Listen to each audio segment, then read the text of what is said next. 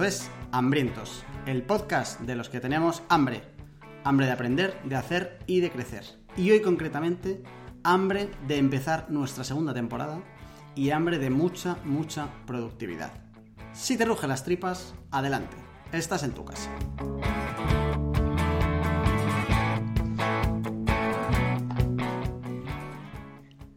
Te habla Jorge García y tengo mucha hambre de volver a escuchar por fin segunda temporada de Hambrientos a Charlie M, alias Carlos M, don señor Carlos Martínez. ¿Qué tal, Jorge, tío? ¿Cómo estás?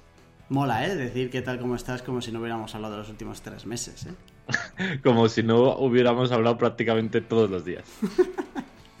pues muy bien, tío. De vuelta a segunda temporada. Hay que decir que empieza más tarde de lo que estaba en nuestras cabezas y en nuestros corazones, pero que ya no vamos a parar. Firme compromiso público de que Hambrientos ha vuelto ya para quedarse, por lo menos hasta la semana que viene. Mínimo.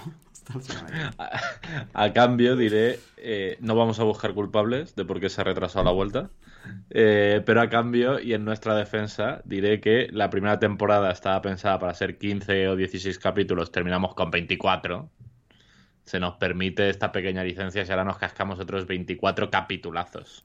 Y eh, terminamos, todavía tenemos resaca del final de la temporada pasada con sorpresa y bombazo y trampa incluida en el programa. Si no lo has escuchado, deberías escuchar el programa último. Ha dado muchísimo que hablar. En mi, yo, o sea, a mí me sorprendió mucho, la verdad.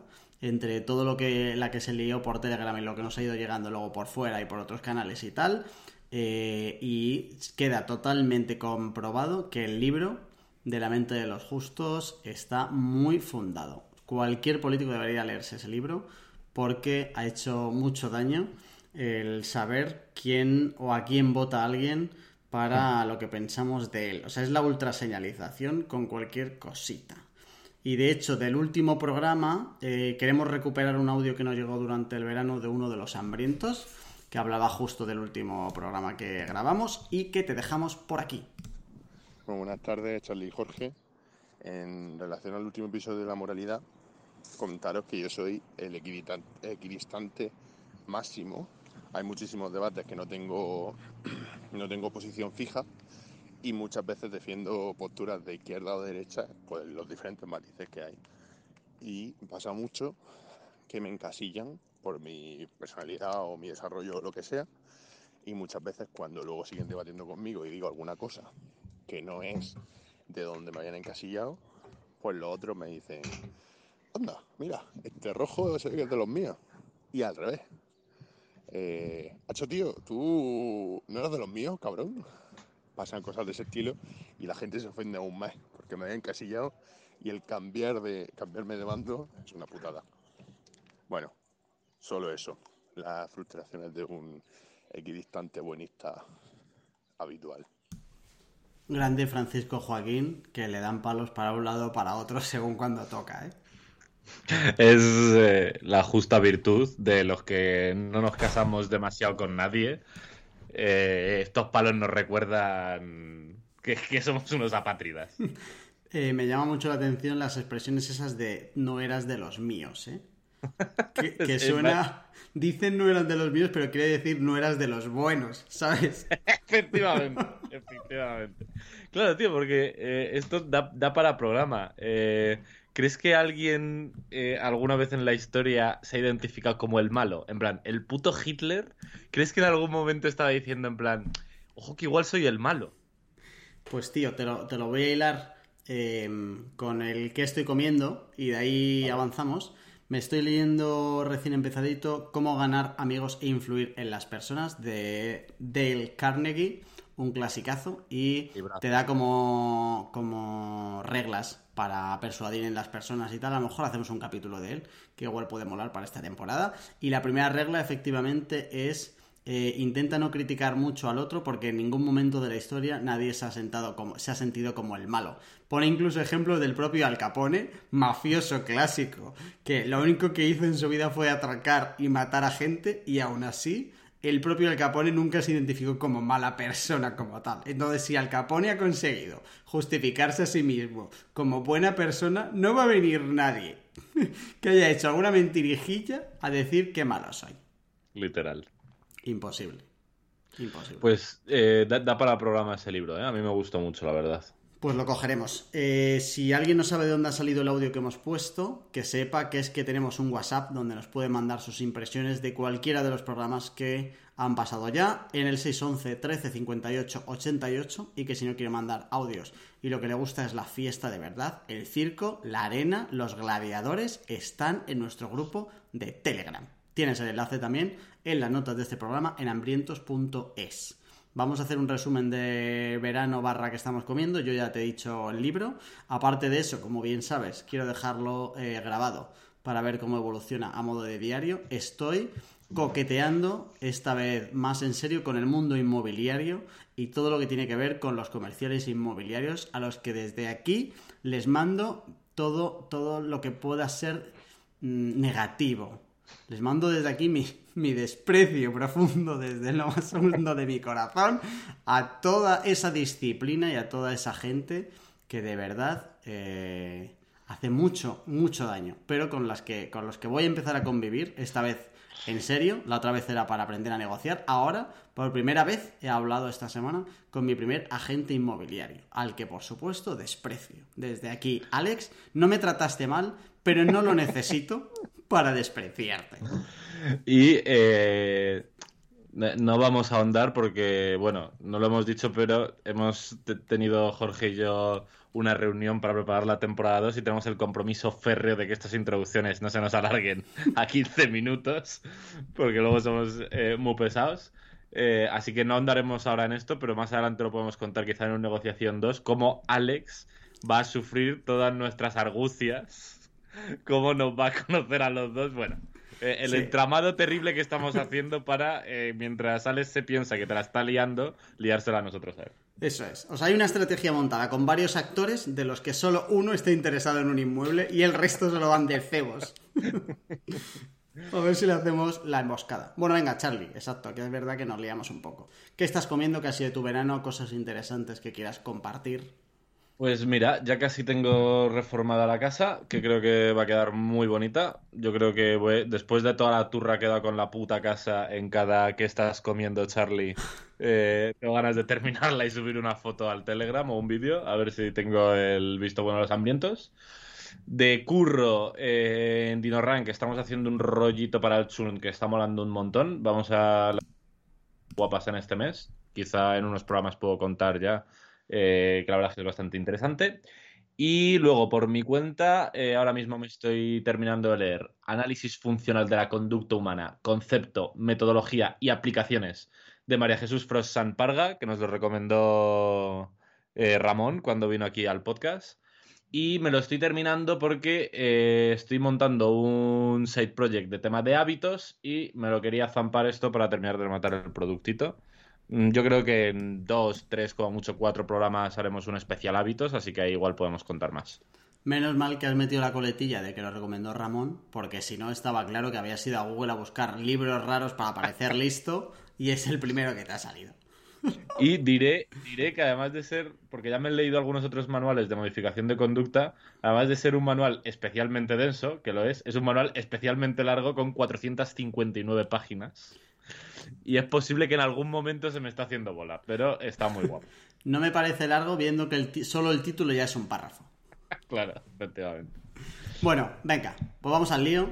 Tema principal hoy, productividad 2. Es decir, la segunda parte de una primera parte que ya hubo la primera temporada y que, por cierto, se ha puesto en el top 1 más escuchado de la historia de este podcast. Que dirás, va, solo van 24. Bueno, pues ya es el primero de 24. Productividad 1. Vamos a hacer un repaso rápido de lo que vimos en Productividad 1 de un minuto, ¿vale? Pero que sepas que si no lo has escuchado deberías empezar por el anterior, le das al pause, te vas allí, escuchas el primero y luego vienes aquí y escuchas el segundo porque sin el primero no lo vas a poder explotar al máximo. Todo el tuyo, don Carlos Martínez. Vale, pues mira, en el primer episodio eh, intentamos como desmarcarnos un poco de los típicos consejos de productividad que suelen ser un poco casposillos y hicimos algo que mola mucho que es pensar desde los primeros principios. eh, que es un concepto que también da para, para capítulo de podcast, es decir, y la movida es, nos planteamos como eh, lo más, más, más básico de la productividad. Y planteándonos de ahí, entendimos que había como dos puntos a atender de la productividad. Cómo hacer menos de lo que sueles hacer cuando deberías estar siendo productivo, rollo, si tienes que trabajar en el típico trabajo de fin de máster, eh, cuando no deberías estar trabajando, si no eres productivo, seguramente es porque estás de cervezas con tus colegas o mirando Instagram o jugando a videojuegos. Eh, ¿qué, está, ¿Qué cojones en el programa eh, de Productividad 1 hablamos de qué cojones estaba pasando ahí y cómo evitarlo? Y por otro lado, cómo hacer más de lo que sí quieres hacer, ¿vale? El primer capítulo de productividad fue un poco como fundamentos o filosofía de la productividad, por así decirlo era como menos práctico, menos tangible. Y en este episodio vamos a tener tres partes. Una primera de herramientas concretas para ser más productivos.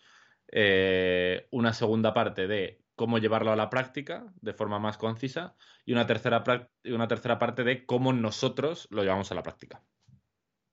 ¿Qué te parece? Me parece perfecto. Así que al lío. Vale, venga, pues eh, lo primero, herramientas para ser más productivo insisto, si te parece que nos metemos en la materia de repente eh, muy en frío, es porque no has escuchado el primer episodio, das al pause, te lo buscas, te lo escuchas y vuelves para acá, ¿vale? Entonces, partiendo de todo lo que sabemos del primer episodio, eh, las herramientas en las que vamos a poner foco son tres, que son muy sencillas y no necesitas más, ¿vale? Y no necesitas más porque hay un concepto del que hablaremos luego en cómo llevarlo a la práctica que a mí me gusta mucho, que es el síndrome del objeto brillante. No sé si te suena, Jorge. Eh, me suena, pero como al que le puede sonar Ruanda. Vale, pues es un palabra que se inventaron los yankees y han adoptado en muchas disciplinas que es eh, cada vez que alguien saca como una nueva herramienta, un nuevo producto, una nueva forma de hacer las cosas, como que todo el mundo pierde la cabeza y todo el mundo se quiere subir al carro, ¿vale? Eh, a mí eso, la verdad es que me da mucho asco y hablo con conocimiento de causa porque he tenido un síndrome del objeto brillante toda mi vida del tamaño de mi puta cabeza. Y eh, ahora, cada vez más, siempre que empiezo una disciplina, intento basarme en los básicos, que suelen ser atemporales y no modas, y suelen ser más eficientes que los objetos brillantes de turno, ¿vale?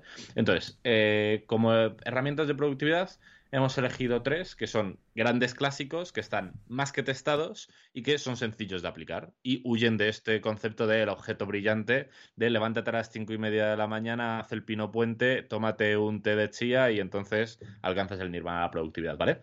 Y estas tres herramientas, ¿cuáles son?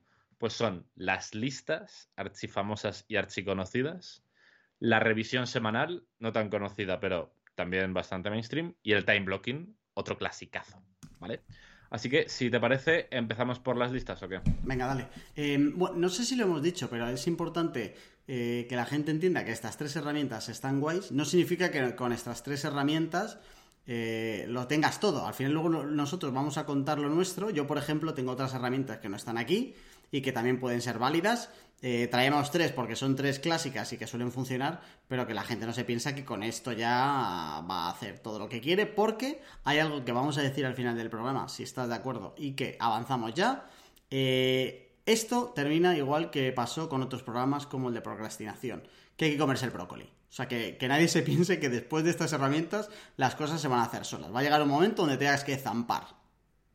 Total. Hay, por ejemplo, otra herramienta de productividad que son los clásicos pomodoros, que yo llevo utilizando mucho tiempo y que me van muy bien, pero eh, que no menciono aquí porque no es tan típico, no, es como tan básico, ¿vale? Eh, a mí, por ejemplo, me han funcionado de forma cojonuda, pero eh, creo que si alguien está como empezando en esto, el punto de partida claramente son esto, las listas, las revisiones semanales y como mucho el time blocking. Y a partir de aquí ir evolucionando. Aunque efectivamente si hubiera una técnica definitiva es comete el brócoli, que en definitiva el resumen resumido es tronco, haz lo que tienes que hacer y déjate de perogrulladas. Claro, o sea, al final esto te puede ayudar a que lo que tienes que hacer sea más eficiente y más ágil, pero no que se vaya a hacer solo. Eso es. Que eso es importante. Vale, venga, va, pues vamos a por las listas. Vale, listas. Este es un gran clásico eh, y no... Eh, es, un gran clásico porque ha funcionado toda la vida. Cuando he estado documentándome para el programa, es muy fuerte como eh, las listas como método de productividad y de no olvidarse nada se mencionan muchas veces hasta en la Biblia. ¿Vale? O sea que no, puede ser. Como, es como el movimiento más básico de todos, ¿vale? Hacer listas. ¿Y en qué consisten las listas? Muy sencillo. Eh, cuando tú tienes que abordar una tarea, las subdivides en tareas relativamente más pequeñas o no, si ya son suficientemente pequeñas, y las listas. Y las vas abordando de forma secuencial. Empiezas una tarea, tachas una tarea. Sigue que haces otra tarea, tachas tarea. Y así, ¿vale? ¿Por qué las listas son la leche? En primer lugar, porque te dan bastante visibilidad de las tareas que tienes que hacer. No sé si a ti te pasa, pero eh, yo en general eh, suelo tener bastantes platos dando vueltas en el aire y si no llevo en algún tipo de repositorio, que yo utilizo Todoist concretamente, que es una para listas, eh, todas las tareas que tengo se me olvidan automáticamente. Y de hecho, muchas veces a ti, eh, a mí nos ha pasado, en plan, no jodas que tenía que hacer esto, no estaba en la lista, así que no existe. Y yo, de hecho, en la lista pongo hasta, incluyo hasta poner lavadoras o llamar a mis abuelos. Porque si, si no está en la lista me gusta mucho, y si está en la lista me gusta muy poco. Entonces, eh, la lista básicamente consiste en eso. Todas las tareas que tienes que hacer, más o menos pormenorizadas, las tiras en una lista y les vas dando caña, ¿vale? ¿Qué pasa? Que eh, una herramienta, aunque sea como el básico más básico de productividad, tiene bastantes problemas, ¿vale? El primero es evidente, la priorización. Si yo voy tirando tareas en una lista, eh, luego, ¿por dónde tengo que empezar? Hay un ejercicio muy clásico que relativo a listas que he escuchado un montón de veces que decía un tío, siéntate durante una hora con una lista eh, una hoja en blanco, vaya, y un boli, y, y pone en una lista literalmente todas las cosas que tienes que hacer. Tienes que cambiar el aceite al coche, ponlo en la lista. Tienes que ir a hacer la compra, ponlo en la lista. Tienes que ir a recoger ropa vieja que has olvidado en casa de tus padres, ponlo en la lista. Rollo como todas las cosas, ¿vale? Y te decía, y eh, deja de... Oblígate a que no te ocupen espacio en la cabeza elige cuáles vas a hacer y cuándo, y las que no tacharás ya para siempre. En plan, ya nunca más voy a cambiar el aceite al coche hasta que eche fuego. Me da absolutamente igual, ¿vale? Y eh, es como un enfoque gracioso, pero muy evidente de que si no priorizas, la lista te come. Y vencer a la lista es imposible porque, por muy rápido que resuelvas tareas, si realmente eres disciplinado anotando en una lista todas las cosas que tienes que hacer, la lista crece más de lo que decrece. Esto es así, ¿vale? Entonces, eh, para, vencer a la lista hay eh, dos enfoques que me gustan mucho. Podemos dejar luego en los recursos, si nos acordamos, dos artículos en los que se hablan de, este enfoque, de estos enfoques. El primero es el método de Ivy Lee, que es muy guay porque eh, es un tipo al que hace una pecha de años una empresa de, de metales yankee le contrató para que hiciera que sus ejecutivos fueran más eficaces y eh, su trabajo, por el que cobró una cantidad de dinero equivalente a 400.000 euros de hora, consistía en reunirse con cada uno de los ejecutivos 15 minutos. Nada más, ¿vale? Y en esos 15 minutos básicamente le decía, mira, al final del día tú vas a escribir en una lista las seis cosas más importantes que tienes que hacer mañana. Y antes de irte de la oficina, vas a priorizar esas seis cosas de más importantes a menos importantes. Al día siguiente, cuando llegues, aunque se esté quemando la oficina, tú te pones con la tarea número uno. Y continúas así hasta que acabas. Si no te acabas todas las tareas, empiezas la lista de mañana con las que no te ha dado tiempo hoy. Fin de la historia. El caso es que, al parecer, la productividad, el precio no estaba cerrado de las sesiones y después de unos meses la productividad aumentó tantísimo que le enviaron el cheque este famoso de los 400.000 pavos, que a mí la verdad que me parece una auténtica fantasía. No sé tú cómo lo verás, pero eh, es muy guay. Me parece muy buen trabajo, sí señor. Y eh, el motivo es que tiene mucho, mucho, mucho sentido, ¿vale? Eh, priorizas una serie de tareas y eh, les das caña de forma estrictamente priorizada. Las que no te das tiempo las arrastras al siguiente día, ¿vale? Y el siguiente enfoque que también me gusta mucho es el de Josh Kaufman, que si nos acordamos también dejó artículo al final, que básicamente el tío lo que dice es, haces una lista de todas tus prioridades del día y luego tachas todas menos tres y haces esas tres y se acabó. ¿Vale? Hay un concepto aquí que me mola un montón que es el de eh, small wins, que viene... Eh, yo la primera vez que lo leí pensé, vaya puto vago, el Josh Kaufman, eh, pero mm, engancha mucho con el concepto de small wins y es que, no sé tú, pero si yo todos los días de mi vida hubiera sacado adelante tres tareas importantes para mi trabajo, para mis business, etcétera, habría sido infinitamente más productivo de lo que soy ahora. ¿Vale? Y sin embargo, solemos funcionar un poco más con picos. Hoy saco cinco, pero al día siguiente no saco ninguna. Y ya estoy en promedio negativo frente a sacar tres. Así que eh, ese enfoque también me mola mucho. ¿Vale? En resumen de esto, las ventajas de la lista, te saca ruido de la cabeza, te pone como una especie de escaleta de cosas que tienes que hacer. El principal problema, priorizarlo. Búscate un método de priorización, hemos traído un par y dale caña, ¿vale? El siguiente problema típico que puede tener las listas son los dos grandes problemas. El problema es la priorización y el problema es qué hace la gente que a lo largo del día le surgen muchos marrones. Yo ahora mismo no soy de esos, pero ha habido momentos en los que sí he sido de esos. Entonces, claro, es un cachondeo, porque yo empezaba mi día con mi lista de. Yo utilizaba eh, cinco ítems, mi lista de cinco cosas que hacer, y cuando llegaba la comida no había hecho ni una porque eh, nada más entrar tenía como 100.000 emails que tenía que responder urgentes, 4.000 peticiones de fulano y vengano, etc, etc, ¿vale? Y el problema de esto, al final, sobre todo, es que eh, de estos, esto, este programa se trata de ser productivo. Y si muchos días seguidos al final cuando te has ido a tu casa, de tu lista de cinco cosas, solo has hecho una o dos, es muy fácil desanimarte y, dejar de hacer listas y eh, pensar que no eres muy productivo. Así que un consejo que me gusta mucho eh, para la gente que está en esta casuística es que haga, en vez de una lista, que haga dos listas, que parece un giro maravilloso. Eh, resolver las carencias de una lista con otra. Y mientras mantienen una lista de tareas normal y corriente, que lo que hemos hablado antes, si eres el tipo de persona que suele tener muchos marrones, cada vez que resuelvas un marrón sobre la marcha, anótalo en otra lista distinta. ¿De qué te va a servir esto? Uno, al final del día vas a ver realmente cuántas cosas has hecho y eso te va a servir para ver si efectivamente estás siendo productivo o no y eh, quitarte ese mal rollo encima de no avanzo con mis tareas. Y en segundo lugar, te va a ayudar a priorizar en el futuro cuando tengas cierta histórica de, cierto histórico de esta contralista, puedes evaluar si efectivamente estás eh, priorizando cosas importantes o estás priorizando purita urgencia que te está sacando el foco de las tareas importantes que a estar en tu lista principal.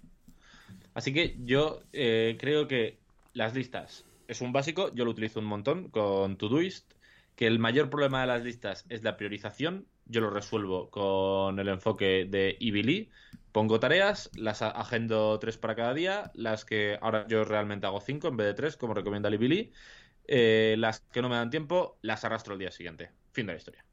Y a mayores de la priorización, otro problema clásico es si luchas con muchos marrones y muchas sorpresas, la contralista, cuando yo estaba en esas circunstancias, me ayudó mucho. ¿Cómo lo ves tú? Pues, eh, tío, parece como muy tonto de decir, ah, ¿quieres ser más productivo? Haz listas. O sea, si a mí me viene alguien por la calle y me dice, ¿quieres ser más productivo? Haz listas, lo normal es que le dé un bofetón.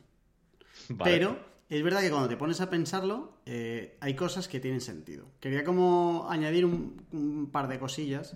Eh, uno, creo que las listas son una buena herramienta, pero para mí por lo menos en lo que a mí me ha funcionado, y esto lo hablamos en el programa 1 de, oye, cada uno que se busque su propio sistema, porque no hay uno para todo el mundo, eh, yo utilizo las listas más como punto de inicio que como punto de fin. Es decir, luego al final eh, no, no, uso el enfoque de hago una lista muy grande, en plan de me vuelvo loco y de ahí luego filtro y me quedo como con las más importantes, sino que lo que hago es luego, más que, o sea, para priorizarlas, las ordeno en el tiempo. Entonces creo que para mí la lista es como el punto uno de las otras dos herramientas que vienen después y que pueden ayudar bastante, sobre todo la del time blocking, que es un poco lo que te puede determinar la organización y la priorización de esas listas.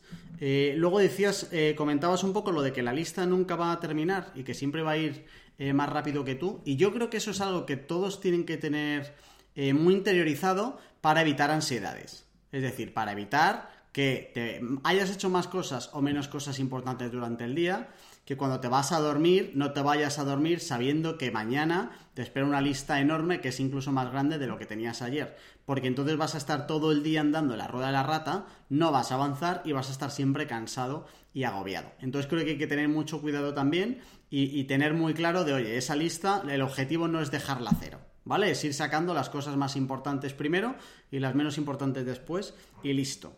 Y luego, sobre lo que no puedes planificar, que al final es uno de los grandes problemas de la lista, y es que ahí solo está lo que tú ya conoces.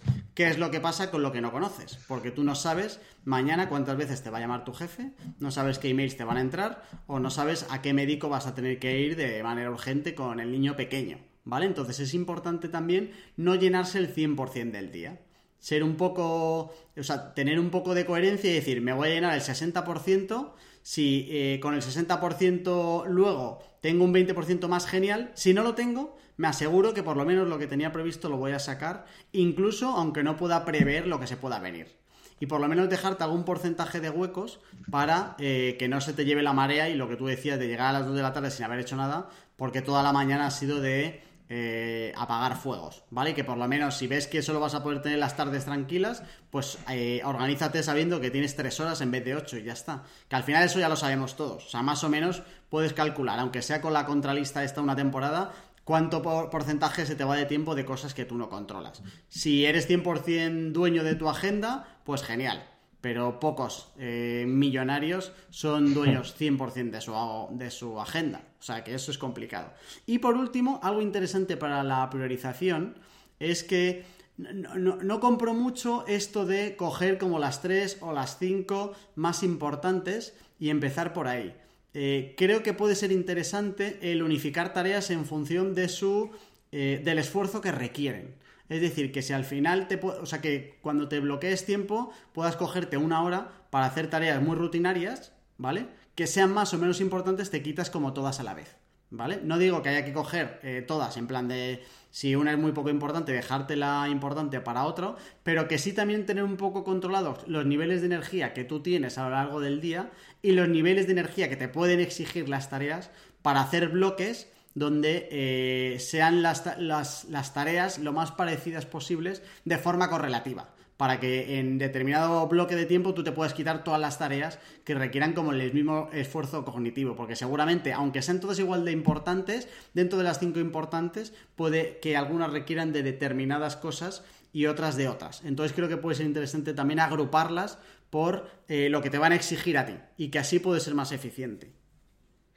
Vale, eh, esto me ha recordado un punto que puede ser interesante y que igual no hemos comentado, ya no me acuerdo si comentamos en el programa 1, y es que en general todo el mundo, bueno, hay muchos tipos de tareas y muchas formas de clasificarlas, desde la clásica esta matriz de Eisenhower de priorizar, delegar, posponer y eliminar y demás, eh, hasta esta que voy a comentar. Pero a mí un enfoque que me dio me, empezó a dar mucha claridad es que hay dos tipos de tareas. Las tareas que mueven la aguja y las tareas de mantenimiento, ¿vale? Responder emails, salvo que seas un comercial, seguramente no mueva la aguja y no sea prioritario. Y por mover la aguja me refiero a que el proyecto en cuestión en el que estés trabajando avance en la dirección que tiene que avanzar, ¿vale? Puede haber un momento en el que de responder emails sí que mueva tu aguja, pero en general es raro, ¿vale? Aquí yo me centro en las tareas que mueven la aguja porque son las importantes y son las que solemos posponer. Encontrar un hueco para contestar los emails lo solemos hacer porque ya lo hablamos en el programa de procrastinación, tienen como una especie de deadline implícito, que es no quedar como la mierda y que la otra persona piense que eres bobo, y entonces como que terminas encontrándole un momento, ¿vale? Entonces, en mi cabeza, por lo menos, mm, estaba pensándolo, pero no lo he dicho, eh, tiene sentido hacer listas con este tipo de tareas con tareas que realmente sean importantes. Eh, para ese tipo de tareas así como un poco más livianas, más pequeñas y demás, efectivamente, tiene mucho sentido encontrar un huequecito, juntarlas todas, darle cañas y olvidarte, porque además suelen ser tareas eh, un poco encefalograma plano, que puedes hacerlo escuchándonos a nosotros hablar en un podcast o con música o con lo que sea. Entonces, eh, esa diferenciación creo que efectivamente es importante, porque si te pones a hacer en tu lista de tareas contestar al email a fulano, contestar al email a vengano, y pones tres listas de tareas, cabrón, si empiezas a trabajar a las 8, a las 8 y 20 eres libre. claro, pero por ejemplo que puedas juntar, pues si tienes la tarea de ir a comprar, eh, ¿qué puedes juntar ya que sales a comprar con otra cosa que tengas, ¿sabes? Aunque, aunque sea lo primero más importante, o sea, si lo primero más importante que tienes el día es ir a correos a coger una carta, y lo menos importante es ir a coger el bote de nocilla para cenar, aunque sea lo menos importante, ya que sales a correos, aproveches y te traes la nocilla de vuelta que siempre viene bien y a lo mejor a mitad de mañana pues te sale una tapita, ¿sabes? Ahí está donde voy. Claramente, claramente. Venga. Vale. Vista Esto listas. en cuanto a listas. De verdad, eh, hemos como metido solo un dedito en el agua de las listas porque las listas dan de sí de cojones. Hay un montón de info interesante sobre listas y tienen mucha chicha. Si estás empezando en esto la productividad, es una gran puerta de entrada. Las listas, probar con las listas, investigar las listas, etcétera. Dejamos que Charlie se le ha currado un montón, un montón de enlaces para que profundices, eh, que de verdad que hay artículos muy guapos y muy currados eh, para profundizar en listas y en lo que viene después. Todo en hambrientos.es. Eso es. Vale, siguiente herramienta que a mí, de verdad, eh, me ha cambiado la vida. La podemos llamar revisión semanal, planificación o- planificación anticipada o como quieras, ¿vale? La esencia de esto es que tú empieces la semana sabiendo cuáles son tus grandes objetivos de la semana y que dentro de yendo un poco a un nivel un poco más micro, siendo un poco más granular, también empieces cada día sabiendo cuáles son las grandes tareas de cada día. Y esto encaja mucho con las listas, ¿vale? ¿Cómo hacer esto? Yo por lo menos, y eh, te voy a poner, eh, vamos a poner en las notas del programa un par de enlaces eh, para profundizar en esto, lo hago con una revisión semanal y una revisión diaria. En la revisión semanal, al final de la semana, yo en la herramienta, en Round Research, la herramienta que utilizo para gestionar todos mis rollos, voy registrando mi super tarea del día, en plan, ¿qué tengo que hacer mañana sí o sí?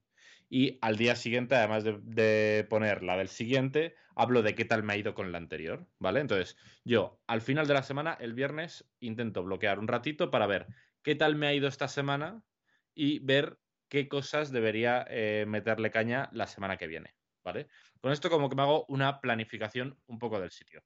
Por ejemplo, para esta semana, yo que entraba, tenía que eh, en el side project este que hablaba de hábitos, cerrar eh, como el primer productito, que es sobre creación de hábitos, y no sé por qué lo digo en singular, pues me ha llevado como un cerrazo de horas, eh, en singular, no en diminutivo, perdón. Tenía como eso, y para mi curro principal, para DinoRank, dos acciones que vamos a, a- dos experimentos que vamos a hacer para mejorar el churn, darle caña. Si yo esta semana consigo hacer estas tres cosas, mi semana ha sido profundamente exitosa. Profundamente exitosa. Evidentemente va a haber un montón de tareas adicionales que se me van a ir metiendo y cruzando en el día y que tendré que afrontarlas. Pero yo ya empiezo la semana sabiendo eh, cuál es el, objetivo claro, que tengo que pitbulear para reventarlo. Y al final de la semana valoraré qué tal me ha ido con esto, si he dimensionado bien si esto lo puedo meter en una semana o no, o qué, y volveré a proponer grandes objetivos para la semana que viene. Eso a nivel más macro, ¿vale? En la revisión semanal que la hago los viernes. No me llevará más de 20 minutos. De hecho, seguramente sea hasta menos, ¿vale? Y luego, todas las mañanas, eh, esto, la mayoría de los autores en los artículos que voy a pasar lo recomiendan hacerlo en la noche del día anterior, pero yo lo suelo hacer por la mañana, ¿vale? Eh, hago una pequeña eh, planificación del día y cojo mi lista de tareas, aunque como las pongo en to-do y suelen estar ya repartidas por días, y veo cuáles voy a hacer, cuáles no, si tengo, me falta alguna por meter, si alguna la voy a arrastrar a otro día, etcétera. Así yo, al principio de cada día, en los primeros minutos, yo me siento a trabajar sobre las 9, casi siempre, un pelín antes. Eh, para las 9 suelo tener ya esto listo. Sé cuáles son mis mini objetivos del día. Qué tareas quiero dejar resueltas hoy y eh, esas tareas a qué proyecto principal de la semana van a apoyar. ¿Vale? Eso y las listas de verdad ya dan para hacer un framework de trabajo y de productividad como la copa de un pino. Eh, o sea, me, me mola mucho. Creo que eh, aquí entra eh, algo que normalmente se minusvalora, yo creo, y yo he aprendido de su importancia y a mejorarlo como en el último año y medio, que es la planificación. O sea, que sí, que hay que comerse el brócoli, pero tío, eh, pon una hora exactamente a la que te lo vayas a comer y si tú te planificas bien, empiezas como mu mucho mejor de lo que deberías. Yo además tengo el, el, reto doble y es que me tengo que organizar yo y tengo que organizar unas cuantas personas a la vez y gestionar diferentes proyectos, cada uno con sus historias y eh, he encontrado como cuatro claves en la planificación en general. Ni siquiera, vale. o sea, suelen ser semanales justo, sobre todo lo que tiene que ver con la parte más profesional del equipo y hay cuatro cosas que suelo tener en cuenta cuando planifico esto. Uno, los niveles de energía, que los sacaba antes y lo vuelvo a sacar hoy.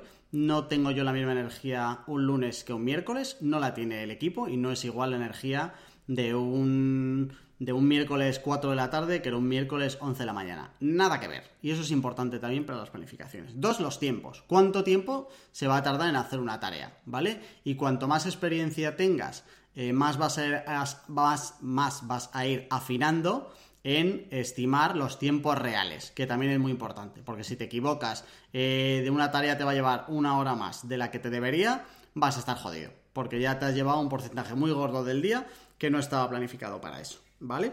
Dos, o sea, perdón, tres. ¿Cuándo se cierra la tarea? Si se cierra, ¿vale? Es decir, ¿qué es lo que pasa con tareas que tú empiezas a hacer y por, eh, por lo que sea salen de tu escenario y dependes de otra persona para que vuelvan?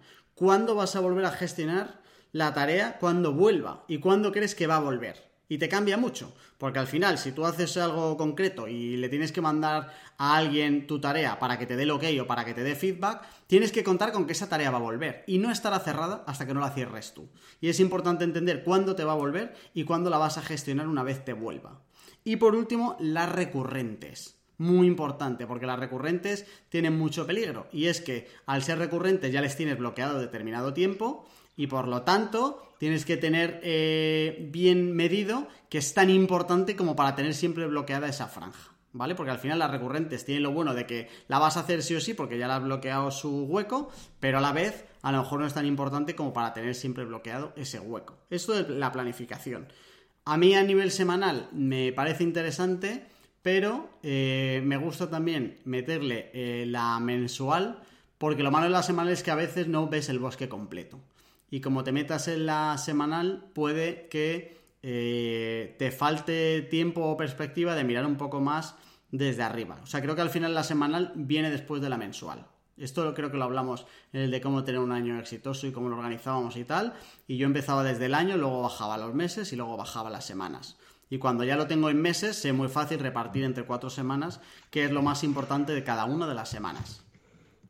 Vale, eh, yo efectivamente suelo eh, tener como grandes tareas trimestrales. Antes lo hacía con OKRs, pero eh, no he conseguido que en Dino entren muy bien los OKRs, no hemos conseguido que a la peña le mole y los utilicemos.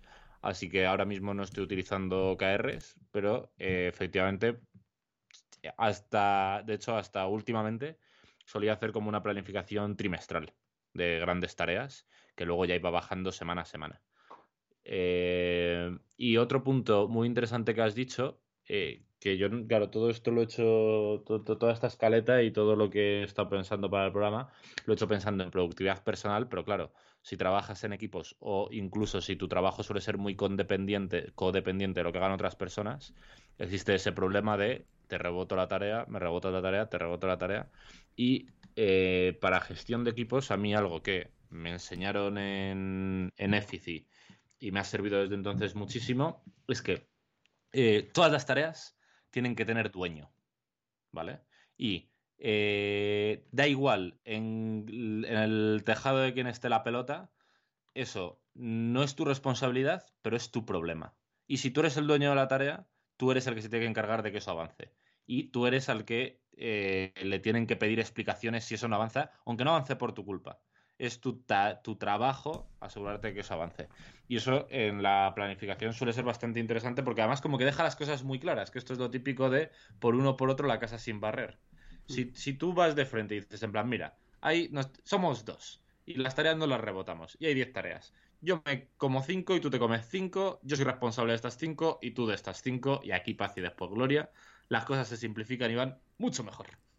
Cuanto más responsables haya de una tarea, más se diluye la misma. Y, y, luego menos responsabilidad tiene cada uno. Porque si tú la pones para cinco personas o para cuatro personas, pues todos tienen 25% de responsabilidad. Y no puede ser así. hay alguien que siempre tiene que tener 100%. En las personales está claro que tienen que ser tuyas. Estaría, estaría feo que yo te pidiera explicaciones de por qué no he escrito yo las escaleta del programa. Voy a empezar a asignarle tareas a mi madre. Vale, pues eh, la revisión semanal a mí, de verdad, me ha cambiado drásticamente la vida. planteala de un modo o de otro, pero eh, con esto y las listas de verdad que ya da para un framework guapo guapo, ¿vale? Y con la tercera herramienta terminamos de redondear esto y aunque yo... Eh, ah, bueno, en revisión semanal hay un concepto que me mola un montón que no hago siempre porque a veces me da mucha pereza, pero en general me gusta mucho y es eh, el viernes que lo pillo con tiempo, la revisión semanal y que no tengo solo 20 minutos, además de actualizar las tareas de antiguas y poner orden y concierto, ver qué me ha dado tiempo, a qué me ha dado tiempo y a qué no, y ponerlas de la semana siguiente.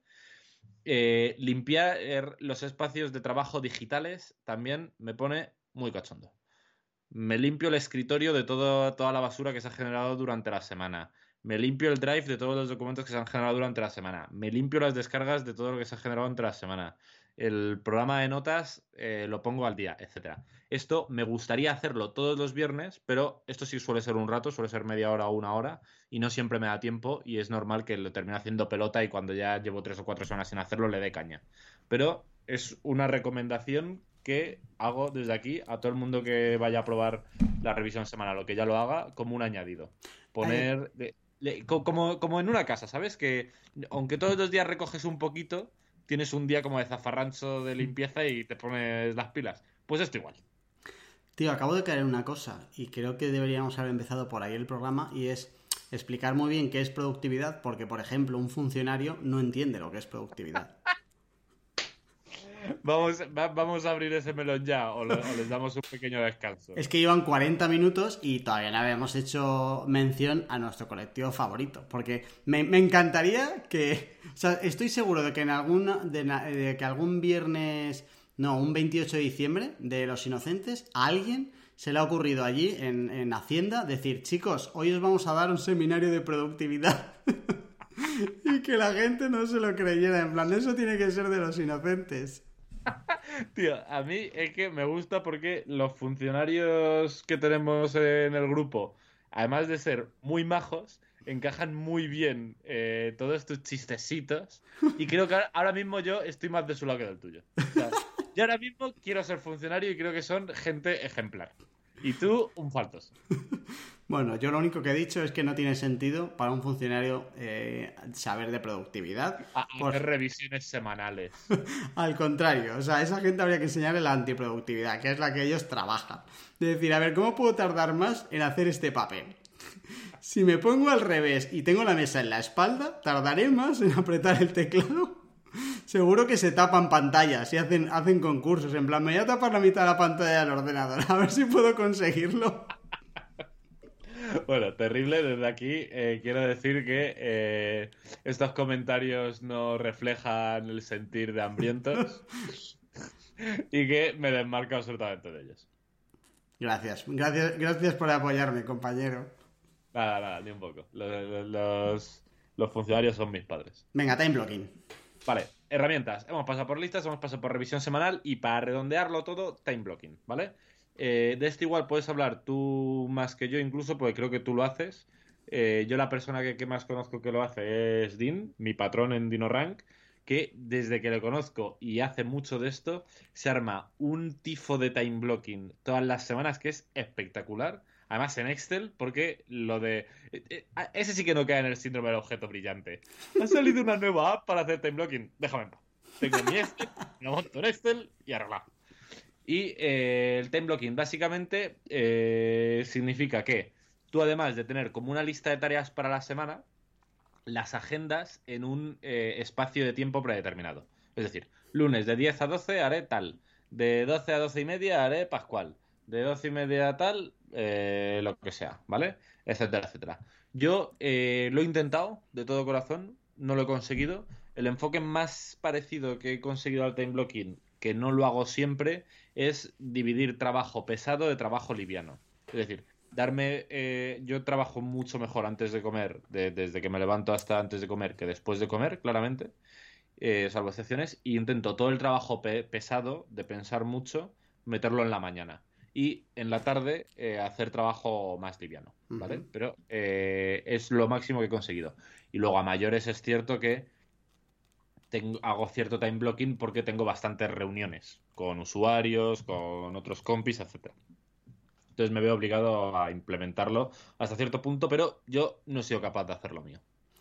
A mí esto eh, me cambió la vida. Cuando yo empecé a todo lo que yo quería o tenía que hacer, eh, ponerle una hora en el calendario, me cambió la vida por varias cosas. Uno, porque eh, yo tampoco tengo como una herramienta guapísima con nombre molón y tal de productividad y utilizo también un calendario. No utilizo, no utilizo el calendario de Google, utilizo una herramienta que se llama Fantastical que va genial para los que tienen eh, Mac. No sé si está para los pobres de Windows, porque yo hace mucho que dejé de ser pobre. Em, y funciona muy bien primero porque ahí tengo todo lo que quiero hacer. Eh, y segundo, porque em, el time blocking no, te ayuda a ponerle horas y a organizar tus tareas y a priorizar tus tareas, por supuesto, pero también te ayuda a entender qué tareas no terminas. Porque no significa que con el time blocking yo todas las tareas que tenga para un día, me las zampe y tenga eso a cero y me vaya todo genial y sea ultra productivo, pero eh, y no tengo ningún problema ni, ni, ansiedad ni frustración en ir pasando tareas de un día a otro, pero soy consciente de ello. Soy consciente de que esa tarea existe y de que no va a dejar de perseguirme hasta que yo no me la quite de encima. Entonces eso me ayuda mucho para ser consciente de qué tareas eh, me van eh, vagueando eh, de un día para otro, ¿vale? Hasta que yo en algún momento las coja. También creo que es muy importante para cuando compartes espacios de tiempo con otras personas, ¿vale? Para reuniones, etcétera. También es muy importante. Todo lo que sea eh, em, tareas o reuniones recurrentes también me viene muy bien, porque me las ahí bloqueados y me evita que yo en algún momento me cierre algo para determinado bloque que ya tengo cualquier otra cosa. Y además me ha venido muy bien para eh, lo que comentaba antes de tareas concretas que requieren un determinado nivel de energía concreto, dejármelas siempre para la misma hora. Y hasta que no me las bloqueo y las veo en el calendar, eh, no soy tan dueño de mi tiempo porque si no están bloqueadas, viene cualquiera con cualquier otra cosa y, se las pasa por encima, si no tuvieran un bloqueo eh, concreto. Entonces estoy seguro de que sin el time blocking habría muchísimas más tareas vagabundeando de un día para otro de las que tengo hoy. O sea, me ha funcionado muy bien. Y no, yo todas las tareas que pongo, le pongo hora. Si todavía no sé qué, en plan de la pongo en sucio, que voy andando y luego ya veré cuando la pongo, le pongo las 8 de la tarde. Pero ya cuando me coja el calendario otra vez, ya le pondré su hora y día definitivo y ya está. Pero por lo menos me sirve tanto de cosas que van entrando y tengo que ordenar, como las que ya están ordenadas puedan ir saliendo. Qué bueno. Sí, me funciona muy bien esto. Pues mira que yo lo he intentado, ¿eh? Y lo he intentado con desesperación porque, joder, tiene mucho sentido, pero no he conseguido que... No he conseguido mantenerme haciéndolo. Pues a mí me va genial, tío. Esta es la prueba de que cada uno va a necesitar su sistema y esto. Claro. Vale, pues eh, eso nos engancha con el eh, siguiente punto que es cómo llevarlo a la práctica, ¿vale? Y eh, se puede resumir en una frase que es necesitas un sistema. A mí, del libro de Atomic Habits, hay un concepto que me mola mucho que es de el marcador se cuida a sí mismo. Desarrolla un sistema, céntrate en el sistema, que el marcador se cuida a sí mismo. si el sistema es decente y tú te mantienes en el sistema, los resultados llegan solos, ¿vale? Entonces, tanto para la productividad como para cualquier otra área que te preocupe de tu vida, la clave es montar un sistema, ¿vale? Y en el mundo de la productividad hay sistemas muy sencillos como hacer una cochina lista y elegir tres tareas todos los días. Eh, sistemas más evolucionados, como el que hemos hablado aquí un poco, pues eh, haces una lista de tareas, tienes una revisión semanal y diaria, lo agendas todo en un time blocking, o tareas complejísimos como el mítico GTD, el Get Things Done de, de, David Allen, creo que es, que efectivamente es muy, muy complejo. Aunque hay mucha gente que dice que le ha cambiado la vida, no será a mí, ¿vale? Entonces, eh, todo esto lo vamos del sistema. Vamos a dejar un artículo de Scott Young, que es la superleche. Esta la dejamos en las notas del programa, sí o sí, y que mola un montón, ¿vale? Y eh, en el artículo te habla, bueno, no solo en este artículo, pero este tío habla de que, quieras o no, todos tenemos un sistema de productividad, ¿vale? Y hay como tres grandes sistemas. El sistema perro, el sistema copiado y el sistema propio, ¿vale? Y todos solemos partir de, si no hacemos nada de productividad, del sistema perro y vamos evolucionando hacia el propio, ¿vale? ¿En qué consiste el, sistema perro?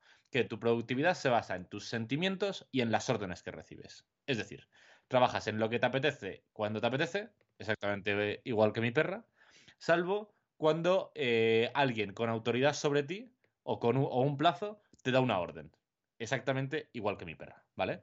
Y ese es el problema, que en el fondo, si no te esfuerzas en tener tu propio sistema, tu sistema es exactamente el mismo que el que tiene eh, un animal para elegir cuándo juega, cuándo come y cuándo se sienta a limpiarse las patas, ¿vale? Y mm, como es bastante evidente, este sistema es muy poco productivo, ¿vale? Cuando empiezas a preocuparte por temas de, de productividad, lo normal es caer en un sistema copiado te pillas el GT de David Allen y lo intentas fusilar. O si estás escuchando este programa, te pillas el sistema mío o el de Jorge y lo intentas fusilar. Es un gran avance, pero aún así hay problemas que vamos a ver más adelante. Eh, y eventualmente lo modificas y lo adaptas hasta que lo haces tuyo, en un sistema que te encaja y te funciona. Esto es lo ideal, este es el objetivo. Si nuestra idea con estos programas de productividad es que si no tienes un sistema, estás en los, en los más inicios, eh, estás más cerca del sistema perro que del sistema propio, que tengas como herramientas para ir empezando a copiar un sistema y empezar a, producir el tuyo. Y si ya tienes un sistema propio, joder, pues ojalá te podamos aportar algo eh, que pueda enriquecer tu sistema, ¿vale? Porque el problema, el objetivo básico de un sistema de productividad es ese, separar eh, tus acciones de tus sentimientos, de lo motivado que estés, de las ganas que tengas de trabajar, etcétera, y de las órdenes que recibas, ¿vale? El problema el, por el que un sistema, el motivo por el que un sistema copiado no vale y, tienes que evolucionar hasta un sistema propio eventualmente es que es muy difícil elegir un sistema u otro. ¿Por qué, vas, por qué eliges uno y no otro? Eso es, es una gran pregunta que es muy difícil de resolver. El siguiente punto es muy clave. ¿Lo estoy haciendo bien? ¿Cómo sabes si el sistema te está haciendo ser más productivo o no? O te está haciendo, puedes comparar con tu yo anterior, pero ¿te está haciendo ser todo lo productivo que podrías ser? Otro clásico, el síndrome del objeto brillante. Es muy fácil, sí, vas copiando sistemas que nunca termines de usar un sistema y de masterizarlo y siempre estés siendo infraproductivo. Y el más, más clásico, hay un sistema que mola mucho, pero que no termina de encajar en tu día a día porque tú eres un tipo de persona distinta o tu trabajo tiene una serie de connotaciones distintas, etcétera, ¿vale? Entonces, el sistema perro no mola, pero es desde el que partimos todos. El sistema copiado es un avance, pero tiene estos problemas. Es difícil elegir, eh, no sabes si lo está haciendo bien, etcétera, etcétera. Y lo ideal es terminar llegando a un sistema propio, ¿vale? Y en el artículo este del que hablamos, de Scott Young, habla de que eh, un sistema para molar, para estar guay, tiene que tener siete puntos, ¿vale? El primero, tiene que adaptarse a tu trabajo y no al revés. Este es un clásico. Si tu sistema es, eh, si tienes un time blocking muy, muy estricto, pero te suelen entrar reuniones y llamadas de improviso a lo largo del día, evidentemente el sistema no funciona para tu trabajo. Es que no hay vuelta de hoja, ¿vale? Y de verdad, yo lo he intentado un montón de veces y un montón de autores de productividad hablan de esto. Es casi imposible hacer que tu trabajo se adapte a un sistema que no le encaja y sin embargo es muy fácil modificar un sistema para que se adapte a tu trabajo. Así que por mucho que haya eh, un gurú de la productividad o un sistema que te mole un montón probar, eh, si no encaja con tu trabajo, deséchalo. Deséchalo, modifícalo, porque es que si no, te vas a dar de bruces contra la pared, seguro. ¿Vale? El segundo, el sistema debe contrarrestar sus peores tendencias. Yo, en mi caso, tengo dos problemas muy graves de cara a la productividad. El primero es que eh, necesito tener mucha claridad de lo que tengo que hacer o no arranco. Me pasa a mí y no sé si le pasará a mucha gente, pero yo lo tengo súper identificado. Si yo empiezo el día sin saber qué cojones tengo que hacer, las probabilidades de que sea un día muy poco productivo son altísimas, ¿vale? Y mi segunda gran debilidad es que yo no puedo hacer mini descansos. Pues si hago mini descansos y me pongo a ver un rato YouTube, termino quemando una hora y media, ¿vale? Entonces, yo después de iterar mucho con sistemas me he dado cuenta de que tengo esos dos problemas y si el sistema que defino no me da claridad al inicio de las tareas y eh, me mete descansos eh, entre las tareas, es un sistema que no funciona para mí. Seguramente haya para gente que sea lo contrario. Perfecto. Tienes que averiguar cuáles son tus debilidades, tus problemitos y asegurarte que el sistema los contrarresta. ¿Vale? Tercer, tercer punto. Eh, el sistema necesita una forma de lidiar con las excepciones. Esto también es un clásico. Muchos sistemas son la hostia, pero son súper estrictos y están muy, muy encorsetados y en cuanto surge un imprevisto, el sistema salta absolutamente por los aires. Y un imprevisto puede ser una tarea importante, una llamada, una reunión o cualquier cosa similar. Si el sistema es muy, muy estricto y lidia muy mal con las excepciones, las probabilidades de que termines abandonando tu sistema son ridículamente altas, ¿vale? Así que un buen sistema es flexible, no es cuadriculado y lidia bien con las excepciones, ¿vale? Otro punto que me gusta mucho del artículo, lo dicho, lo dejamos en las notas del programa por si alguien quiere profundizar, es que un buen sistema de productividad te hace ser productivo y no parecerlo. ¿vale? Porque hay mucha gente que tiene 8.000 listas, 30.000 calendarios, 40.000 aplicaciones y al final eh, gestionar ese sistema le lleva más horas de las que se pasa trabajando. Amigo, no funciona así, ¿vale? Eh, en general, eh, el sistema, cuanto más sencillo sea, mejor, ¿vale? El siguiente punto. Si tu trabajo cambia, tu sistema también debería poder hacerlo. Esto eh, tiene mucho que ver con el dos puntos de arriba de que necesitas lidiar con las excepciones. Si tu, sistema está muy encorsetado, es muy fácil que eh, según va evolucionando tu trabajo y tu trabajo, salvo que sea funcionario, va a evolucionar eh, y no pueda acompañarte. Y el problema es que cuanto más trabajas en un sistema, más fuerte es y más lo masterizas. Entonces, un buen sistema también debería poder evolucionar y eh, mi punto favorito de todos, el sexto, hay un séptimo, pero ni lo voy a hablar porque no me gusta demasiado, es eh, tu sistema te compara contra ti y no contra otros. Porque esto es un clásico. Hay un desarrollador, hay un desarrollador de videojuegos indie que tiene un canal de YouTube que mola mucho que se llama Alba Mayo, que tiene un vídeo de productividad que también dejamos en las notas del programa, que es la super hostia, aunque no lo hemos hablado de él, que dice, eh, cuando yo empecé en esto de la productividad, era un absoluto patán y un zoquete, no trabajaba nada. Y cuando empecé a hacer cosas de productividad conseguía trabajar un par de horas o tres al día y al principio me sentía miserable porque decía, joder, la gente normal que es productiva trabaja ocho horas al día. Pero el tío decía, si yo vengo de estar 24 horas en mi sofá sentado rascándome los huevos, no puedo esperar de, un día para otro ser una especie de eh, atleta de talla mundial de la productividad y esto es foco de frustraciones y ya las frustraciones no me importa tanto, sino foco de no, de, no avance, de volver a, nuestra, a nuestros peores defectos, ¿vale? Entonces, es muy, muy importante que eh, tu sistema te permita medir cómo de productivo estás siendo respecto a tu yo del pasado y no respecto a un tío que es muy bueno trabajando ocho horas al día de forma cuadriculada como un león o similar, ¿vale? Yo creo que un sistema que cumpla esas reglas es un sistema muy sólido y Scott Young también lo cree. Yo, un sistema que cumpla esas reglas lo montaría eh, a través de listas, revisiones semanales y time blocking o otras herramientas como Pomodoro o similares, hay un montón, y me aseguraría que me ayuda a hacer menos de lo que no quiero hacer y que me ayuda a hacer más de lo que quiero hacer, ¿vale? Yo creo que con esto he redondeado toda la parte de productividad en lo que a mí me respecta. Me ha encantado que eh, digas yo esto creo que está perfecto y Scott Young también lo cree como si fuera Scott refrendándote a ti y no al revés, ¿eh? Efectivamente, ¿eh? Como, si, como si él hubiera hecho un artículo basado en mi libro de productividad. Como si, como si lo hubieras escrito a Scott en plan, oye, ¿te apuntas a este sistema que yo me he inventado? Y hubiera dicho, efectivamente, Charlie, tienes mi sello, enhorabuena. Pues eh, si ha dado esa sensación, me alegro porque es exactamente lo que quería transmitir. Scott, Scott, copión. Em, dos cositas quiero destacar de este último bloque. Eh, uno, em, la importancia de conocerte bien y conocer bien tu trabajo. Eh, que además eso se hila un poco con la detección de mejoras, es decir, que al final cuando vayas a detectar tu sistema, oye, encuentra claramente dónde tienes las mayores lagunas tanto para hacer eh, más de lo que debes como para hacer menos de lo que no debes, ¿vale? Porque al final cada uno tiene sus lagunas en determinados sitios.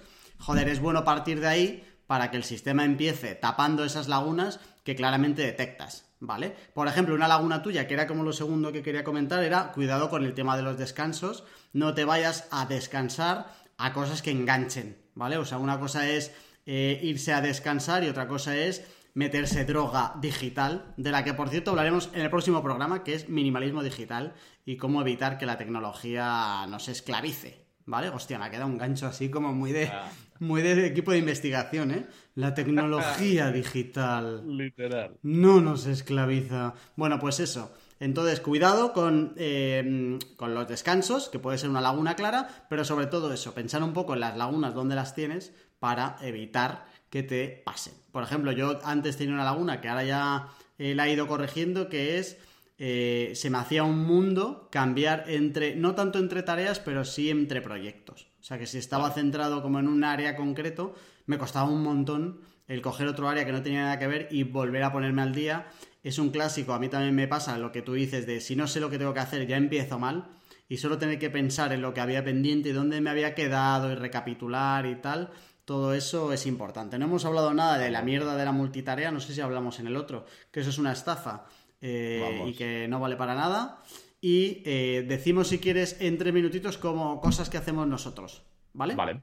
Para rematar. Aunque, aunque bueno, yo ya eh, básicamente he ido cacareando Ya. en qué consiste mi sistema según avanzaba. Yo básicamente todo empieza en una revisión semanal, porque ya tengo muchas tareas metidas en mi Todoist, que es la herramienta principal que yo utilizo. Todoist y Calendar están conectadas y todo lo que meto en Calendar sale en Todoist, todo lo que meto en Todoist sale en Calendar. Si tengo que meter una tarea sin tener muy clara fecha u hora, la meto desde Todoist. Si tengo clara ya fecha u hora, la meto desde Calendar y sale reflejada en todos los lados. Entonces yo semanalmente eh, hago una revisión para asegurarme cuáles son los grandes objetivos de la semana y cuáles son más o menos las tareas que tal. Luego, todos los días reviso las tareas, me aseguro de limpiar. Si alguna hice ayer y me olvidé de tacharla, la tacho, etcétera, y organizo como las grandes tareas que voy a tener para el día. Y eh, básicamente poco más. Yo con eso voy tirando. Utilizo dos técnicas añadidas que hemos hablado aquí alguna vez, pomodoros. Eh, trabajo casi siempre en sprints de 30 minutos con descansos de 5, en los que no utilizo ningún tipo de droga digital. Eh, como soy una especie de bebé gigante, utilizo de hecho una extensión que se llama Freedom, que hace que mi móvil sea un pisapapeles todo el día y mi ordenador sea un pisapapeles hasta la una. Eh, no puedo entrar en YouTube, no puedo entrar en Twitter, no puedo entrar en ningún lado que sea mínimamente divertido, que además es una puta porque a veces necesito entrar a YouTube y es que no puedo, ¿sabes? Eh, y a mayores, además de utilizar eso, los pomodoros, sprints de trabajo de 30 minutos con 5 de descanso, que me levanto, estiro, eh, juego un poco con la perra, si estás ahora por aquí, charlo con ella y poco más.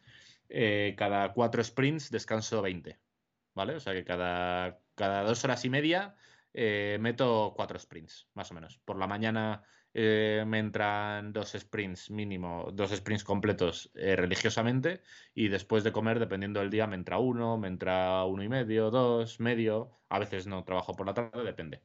Y eh, utilizo a rajatabla la técnica de cómete el brócoli. Yo lo- siempre suelo haber una tarea más importante en el día y intento meterle mano a primerita hora para asegurarme que eh, no me termina explotando en los morros. Y básicamente con eso funcionó. Guay. Vale, pues eh, yo, eh, ¿cómo hago lo que debo? Eh, para empezar como desde arriba del todo, me, me escribo como una carta a mí mismo de, oye, ¿cómo sería un año perfecto? Que por cierto he revisado hace, hace dos días y me ha servido para utilizar, o sea, para preparar el trimestre que queda por delante. Y a partir de ahí Qué me guay. salen los objetivos mensuales, le- los semanales y las recurrentes, ¿vale? Con el time blocking que, que hemos hablado antes, con eso sé claramente cómo eh, hacer lo que debo. ¿Cómo Vale. evitar hacer lo que no debo? Dos cosas que son las que más me funcionan, que son las dos trampas que más tenía yo y que ahora ya no. Uno, el móvil igual. Eh, mi móvil está eh, inservible desde las once y media de la noche hasta las 11 de la mañana. Es decir, que al final lo único que me funciona es el despertador y cuando me quito el despertador es imposible que yo me ponga a hacer gilipollas con el móvil y ya directamente me levanto y ya no sirve para nada hasta eh, las 11 de la mañana. Y algo parecido pasa con el email, que tiene sus propias horas. Es decir, no tengo el email siempre abierto, yo el email lo pauso y lo reactivo según toca. Tengo dos ventanas para el email, una a las 10 de la mañana y otra a las 4 y media de la tarde. Todo lo que no me haya entrado a las 4 y media se va hasta el día siguiente a las 10, todo lo que no me ha entrado a las 10 se va hasta las 4 y media.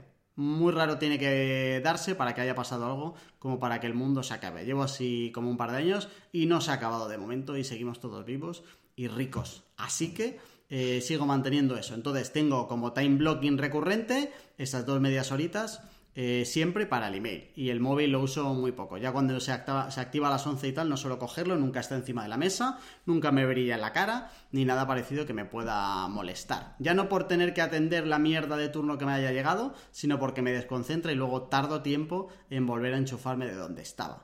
No, yo me hago como dos, tres eh, bloques largos, porque tengo pocas tareas que se resuelvan en 20 minutos y muchas tareas que necesito como hora y cuarto, más o menos. Entonces, lo que hago es como ponerme un par de bloques de largos durante el día y el resto bloques cortos, para llamadas rápidas, para dudas, para chats, para todo eso. Y cuando hago cosas mías, eh, bloque largo. Mínimo dos horas. Bueno, mínimo no, dos horas He descubierto que con una hora no avanzo tanto y cuando ya estoy en flow desperdicio mucha energía y con más de dos horas se me va de las manos y acabo muerto. Entonces cuando voy a hacer algo que no sea directamente tan profesional, que sean cosas mías profesionales, eh, dos horas. Aparte de todo esto, como tareas recurrentes tengo leer, que hay mucha gente que alguna vez me ha dicho, joder, ¿cómo lees tanto? Coño, porque me lo agendo, igual que me agendo otras cosas, y tengo eh, cuatro franjas de media hora cada una a la semana lo que me garantiza desde hace años que leo dos horas a la semana. Ah, es que así, carpe diem, es que así no aprovechar la vida. No, no, no, perdona. Esto lo que hace es darme libertad, no esclavitud. Antes estaba esclavizado a lo que me podía venir de fuera. Y ahora soy dueño de mi propio destino. Tío, pero eh, eso dicho así suena un poco cómico, pero es que es una verdad como un templo. Sí, sí, sí. sí, eh, la peor es, lo hablábamos en el episodio de estoicismo, la peor esclavitud es la que sufrimos todos de nuestros propios instintos. Y la mayor libertad es doblegarlos con todo tipo de artimañas, trucos y tecnologías. Sin duda. De hecho, quiero que hagamos un día un programa de algo que vamos a ver cómo aterrizamos, que, pero que quiero que se llame vivir por defecto. ¿Cuántas cosas hay en nuestras vidas que nos vienen dadas y que en ningún momento nos hemos planteado por qué cojones eh, las tengo en mi vida y por qué hago esto de determinada manera sin nunca habernos planteado, oye, ¿esto por qué? ¿Sabes? Literal. Esa puede molar. En realidad es una putada, macho, porque han salido tres o cuatro temáticas chulas para futuros episodios aquí tenemos que juntarnos para eh, definir los episodios de esta temporada, no nos vamos a acordar. Seguro que no. No está en el time blocking, no existe. Efectivamente. Todo lo que nos encuentras son cuentos. Eh, por cierto, hablando de eso, quería terminar el programa pidiendo a la gente temas. Estamos ahora mismo planificando temporada 2.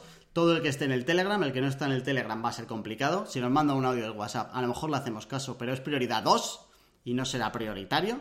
Así que los que estén en el Telegram, si quieren proponer algún tema concreto, alguna segunda parte de los que ya llevemos, etcétera, algún invitado que quieran que traemos, eh, estos días por el Telegram que nos deje las cositas, porque una vez que eso esté cerrado, iba a decir que se cierra para siempre, pero lo normal es que luego no lo pasemos un poco por el forro, así que igual puedan entrar. Action Week, amigo Charlie, diseñar o revisar tu propio sistema de productividad. Está muy claro. Efectivamente. Y eh, respecto a eso, ideas de programas o invitados, nos lo pueden decir por Telegram, idealmente, también por WhatsApp al 611 13 58 88. Y también nos lo pueden decir poniéndonos una reseña. No sé tú esto cómo lo ves. Si nos ponen una reseña de 5, a poder ser, y en la propia reseña nos dicen eh, tema o invitado, les prestaremos especial atención. Prioridad, DEFCON 1. Máxima. O sea, se para todo. Se peta el calendario. Todo pasa a un segundo plano si alguien nos deja una reseñita cariñosa en iTunes. Nada más. Eh, hay un montón de recursos, de verdad, disfrutadlo y gozadlo. El que esté ahora o diseñando o revisando su sistema de productividad, ahora que empieza el otoño y es tiempo de hacer así balances y tal, en hambrientos.es. Nos vemos dentro de muy poquito. Minimalismo digital, cómo evitar que los diablos tecnológicos dominen nuestra vida. Me está quedando todo como muy marquetero, muy guapo.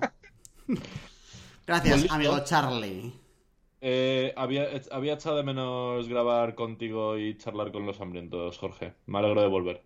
Pues volvemos con fuerza y esta segunda temporada ya no va a terminar hasta junio. Fíjate lo que te digo. Hasta junio. Bueno, eso hay, Bueno, si, si, aprobamos las oposiciones, que tenemos examen dentro de una semana, a lo mejor el podcast acaba. Menudo girito, ¿eh? ¿Cómo volaría? Es que me encantaría. Me encantaría. Ojalá le vendamos esto alguna vez a algún ayuntamiento o algo de eso que quiera el podcast. Me volvería loco. Gracias, compañeros. Nos vemos la semana que viene. Un abrazo a todos. Chao. Chao.